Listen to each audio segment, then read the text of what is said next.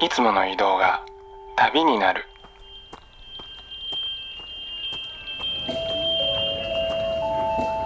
音で巡る30分間の小旅行へご案内します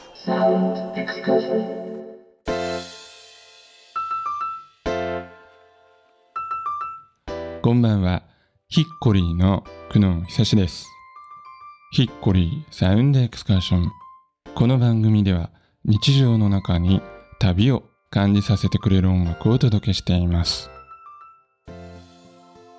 さて、えー今夜はおなじみ札幌を拠点に活動するミュージシャン、番組ほぼレギュラーことミニキュートの斉藤智康さんと一緒にお届けいたします。今夜の選曲テーマは映画のワンシーンで流れていて印象に残っている曲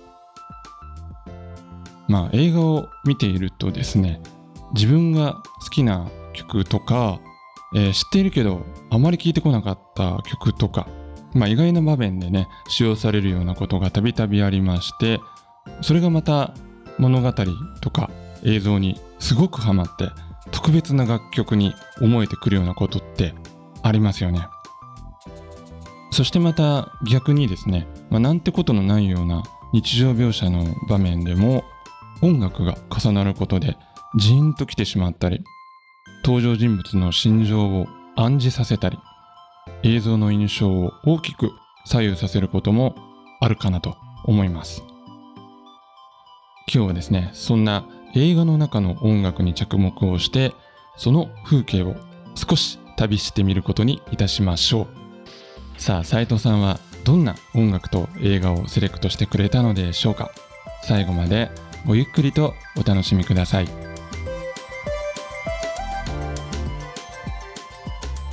ヒッコリーサウンドエクスカーション。それでは今夜も音の小旅行に出発です。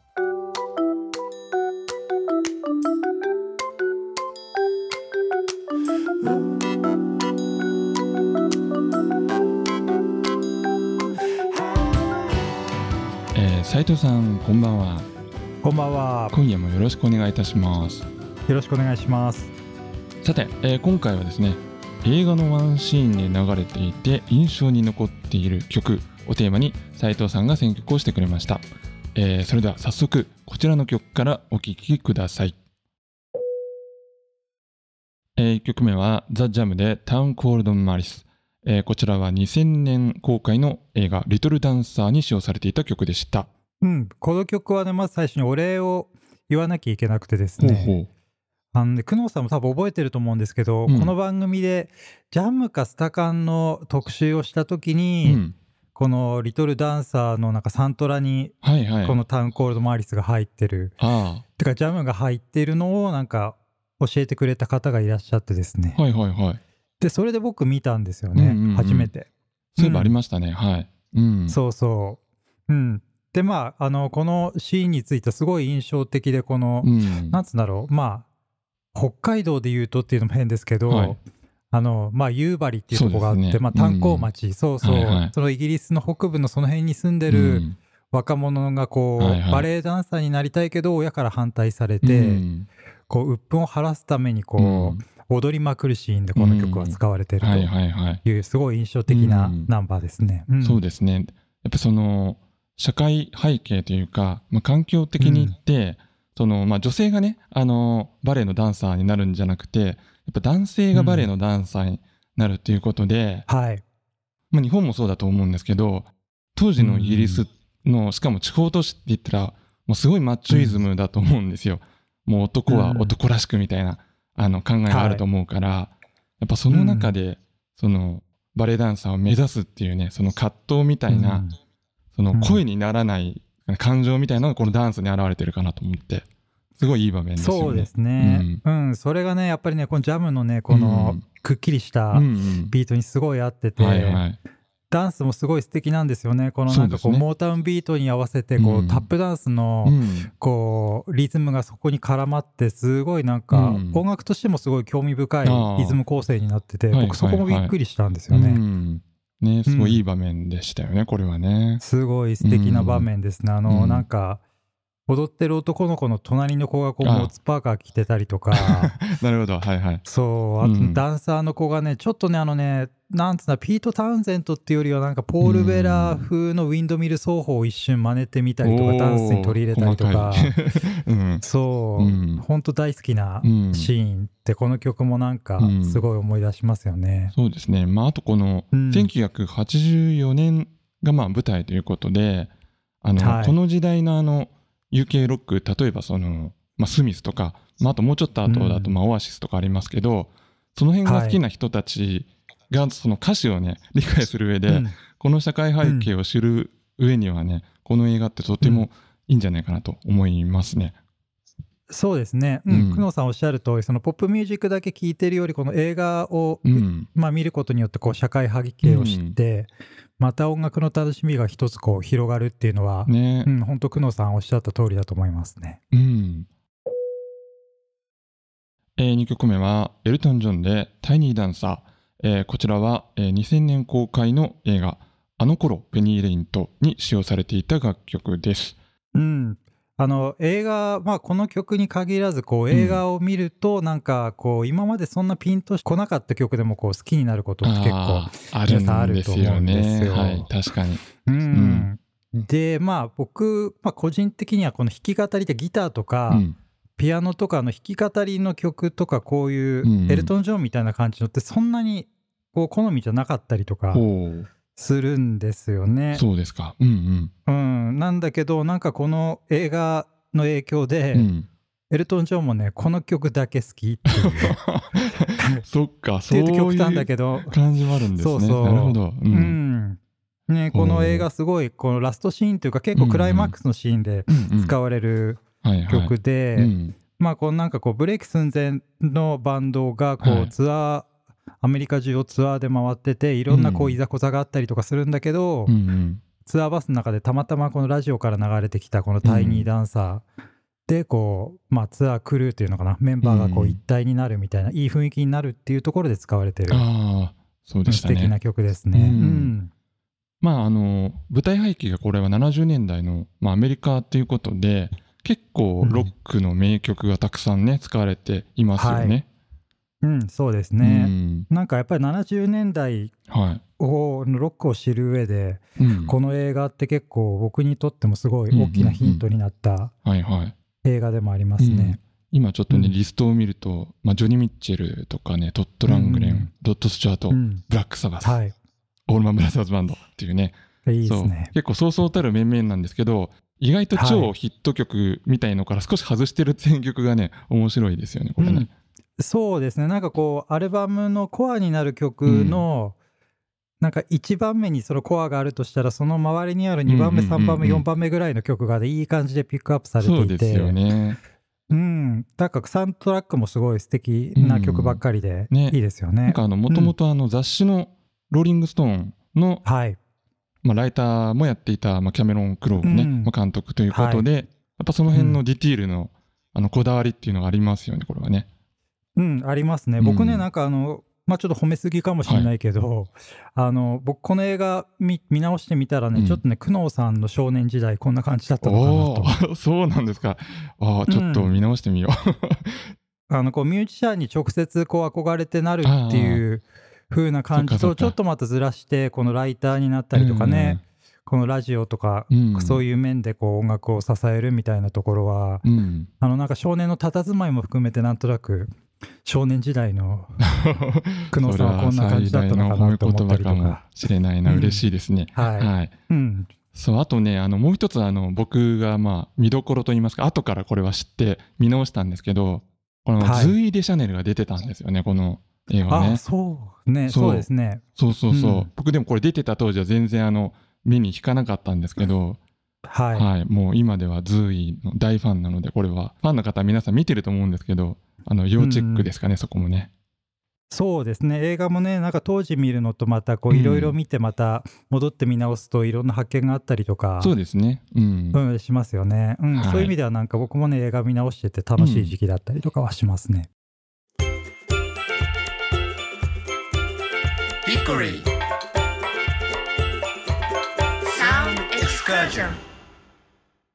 ヒッコリー、クノン、久しがお送りしています。サウンドエクスカーション。今夜は、ミニキュートの斉藤智康さんと回線をつないで、映画のワンシーンで流れてて印象に残っている曲をテーマにお届けしています。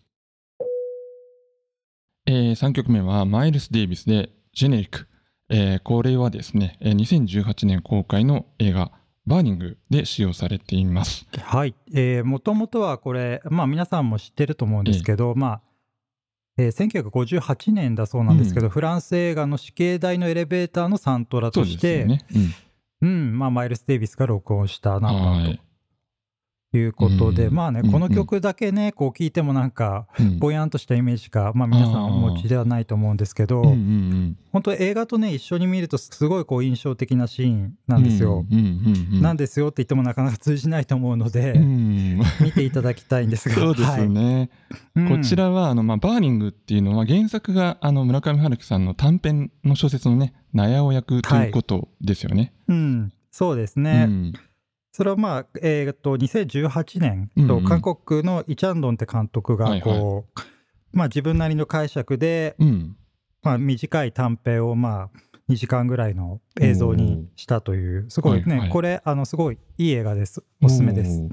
うん。そう今日あのご紹介していただく映画の中でね実は僕はこれだけちょっと見てないんですけど あの、うん。うん、ただあの原作は、まあ、あのもちろん読んでて高校生ぐらいの頃にね、あの新潮文庫の,、うんあの文庫本で読んだ覚えがあるんですけど、はい。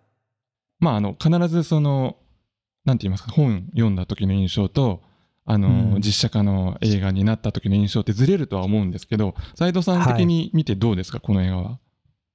ああ、この映画はね、うん、あの、イメージそんな大きく崩れるというか、ずれることもなくはいはいはい。て、あそうですか。逆になん、か、うん、あの、小説をこう読み返してみて、うんうんああ、こういう解釈、こういうお話だったんだなっうん、ていうふううにん、こう、また逆にフィードバックして楽しめる内容ではありました。そうなんですね。へえ、うん結構あの話を、まあ、もちろんあのはい短編小説がまあ元になってるんですけど割とはい。広げてるというか膨らませてるようう。なん感じのようですよねこれね。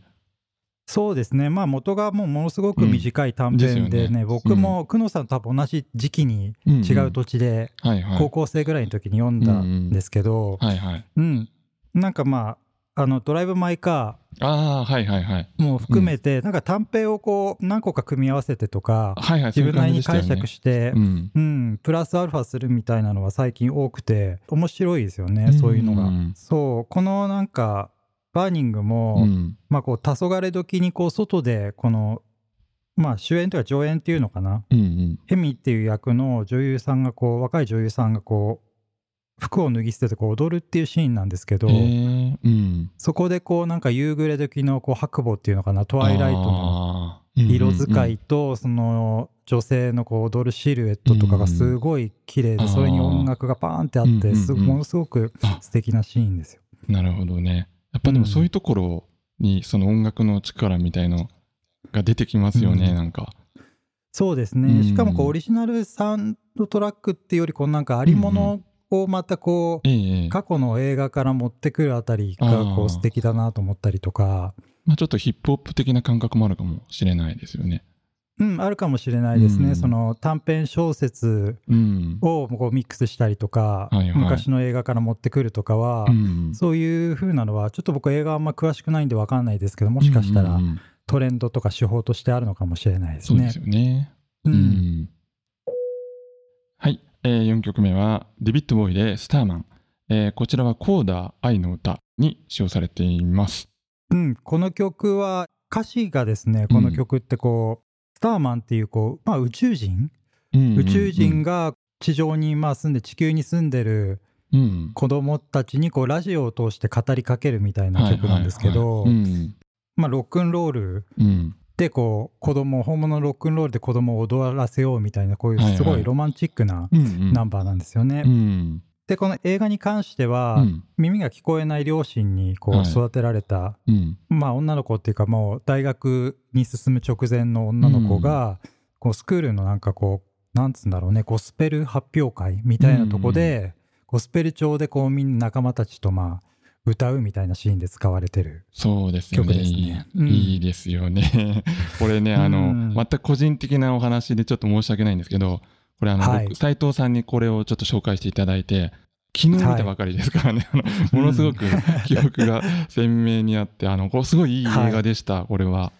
うん。ね。よかった。なんかこう、ウェルメイドすぎるといえばすぎるんだけど、うん、うんでもすごいよくできてる映画だけど生ぬるくなくてちゃんと人間の革新に触れてるような、とっても素敵な映画ですよね。うん。うんなんかやっぱこの音楽をやりたくなる映画かなと思いましたね、これ。うん。うん、そうですね。うん。なんか他にもねいろんな有名な曲があって例えば、はい。まあ、ハイライトで使われてるんだと、ジョニー・メミッチェルとか、はいはい。あとはマービン・ゲイの曲も使われてたりとかするんですけど、そうん。まあ、それぞれ本当にこうなんて言うんだろうねストーリーにちゃんと合ってるとこで、ちゃんとその曲が使われて、はいはい。うん、なんか分かってますなみたいなそうですね。感じの使いうんどころなんですよ。うん。であとこの主演のあの、まあ、ルビーっていう女の子が、まあ、主人公なんですけど、えールビー役のエミリア・ジョーンズさんはうん、当人が歌ってるんですよねこれね。そうですうね。ん素晴らしい素晴らしい歌ですよね、これ本当にね。そう、うんともすればああいうなんかちょっとあのゴスペルの現代解釈みたいな感じのうん。歌とかって割とこう凡庸になりがちなんだけどなんかね、全然そんなことなくて、うんもう音楽としても非常に素晴らしいうん。印象はありますよね。ねこの「スターマン」もこの原曲じゃなくてねその、うんうんそうそうそう。みんな子供たちが歌ううん。バージョンでサントラも入ってるんですけどそうですよね。まあ、そっちも全然悪くないですね。うん、うんものすごく良かったですね。あの、はい、僕ね、昨日見た後、そのまんま、あの、うんサントラを あの配信に探しても 即聞き始めましたけど、これすごくいいです。すべ、てのカバー全部いいですね、これはね。いいですよね。ううんん、他にもいっぱいたくさん素敵な曲が入ってるそうですねサント。ラですね。うん。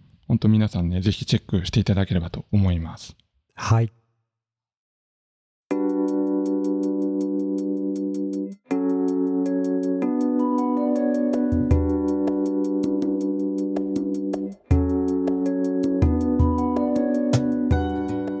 お送りしてまいりました。ヒッコリーサウンドエクスカーション。お別れの時間となりました。番組では皆さんからのメッセージをお待ちしております。今夜の感想や旅のエピソード、普通のお便りなど、番組ウェブサイトのメッセージフォームからぜひお寄せください。メッセージをご紹介させていただいた方でご希望された方には番組ステッカーもプレゼントしております。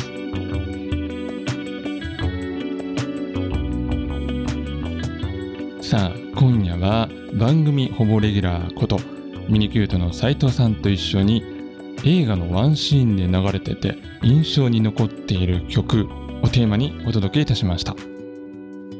まあこれから夏休みお盆休みをね、まあ、取られる方もいるとは思いますけれども、まあ、外はしばらくは、暑いでしょうしね、まあ、涼しい室内で映画を見ながらゆっくりと時間を過ごすのもいいのではないでしょうか。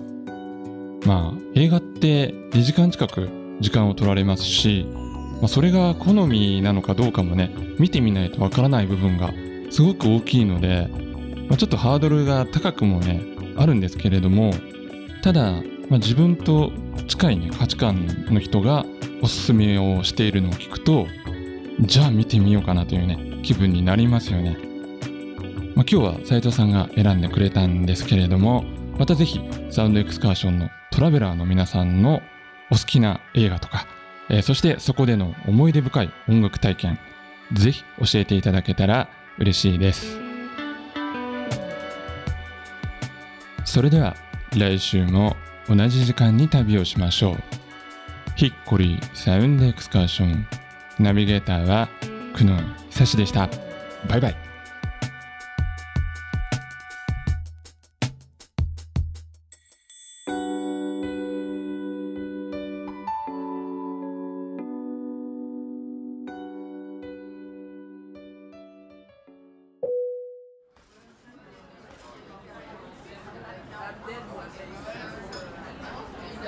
えー、まあ斉藤さんどうですかね？映画っていうのはよく見る方ですか？映画はね、うん。あの最近すごいたくさん見るようになりました。あの見方としてはそのご自宅で見るような感じですか、はい、そうですね。映画館も行きますけどほとんど自宅で、部屋のマックで見たりもするし、うんうん、まあ、リビングの大きいテレビで見たりもあとねやっぱりよろしくないのがやっぱり気に入ったやつはね DVD 買っちゃうっていう、ああやっぱりフィジカル欲しくなるっていうね、うん、そうなんですよ。これは僕らの世代のちょっとそうですね特徴ですね。はい。うん、うん、悪い癖ですね。悪い癖ですね。買わなくていいじゃんとか思うんですけど、ね、そうなんですよね。わかりますそうなんですうん、うん、そっかそっか。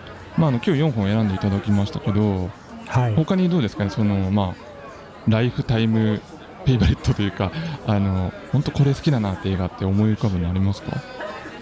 あでもねやっぱあの僕は西川美和さん、うん、皆さんご存知かと思うんですけど、西川美和監督の映画すごい大好きですね。監督、はい、そうですよね。監督流れで見ていくっていうのもね、うん、ありますよね。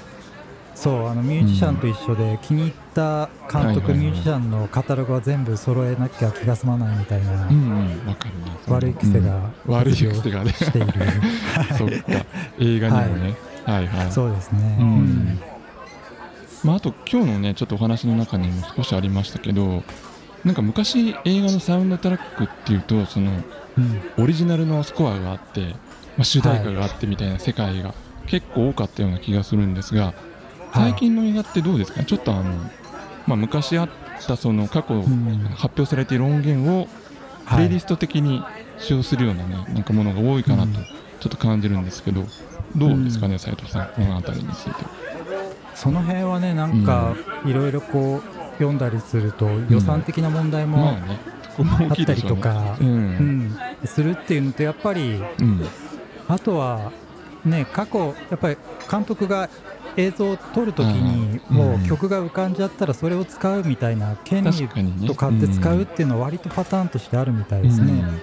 うん、確かに気持ちは分かりますよね。その自分がティーンエイジャーの頃とかに聴いていたような曲をここで使いたいみたいなね、はい、そうですね、うん、ただまあねあの細野晴臣さんとか、うん、まあ、金作だと坂本龍一さんとか、まあ、サントラもやられてるミュージシャンたくさんいるので、うんそういう意味ではなんかねもうどんどんこうブレードランナーとかじゃないけどこの映画だったらこの曲みたいなのはどんどん生まれてきてほしいっていう望みはリスナーとしてはありますよね。そうですね、確かに最近はあんまりちょっとそういうのがないなっていうのもあるんで、まああの、はい、プレイリスト的な選曲も好きですけど、うん、まあ、ちょっとオリジナルのねそういう映画の名曲もまた生まれてくれればいいですよね。はい、そうですね。それは本当思いますね。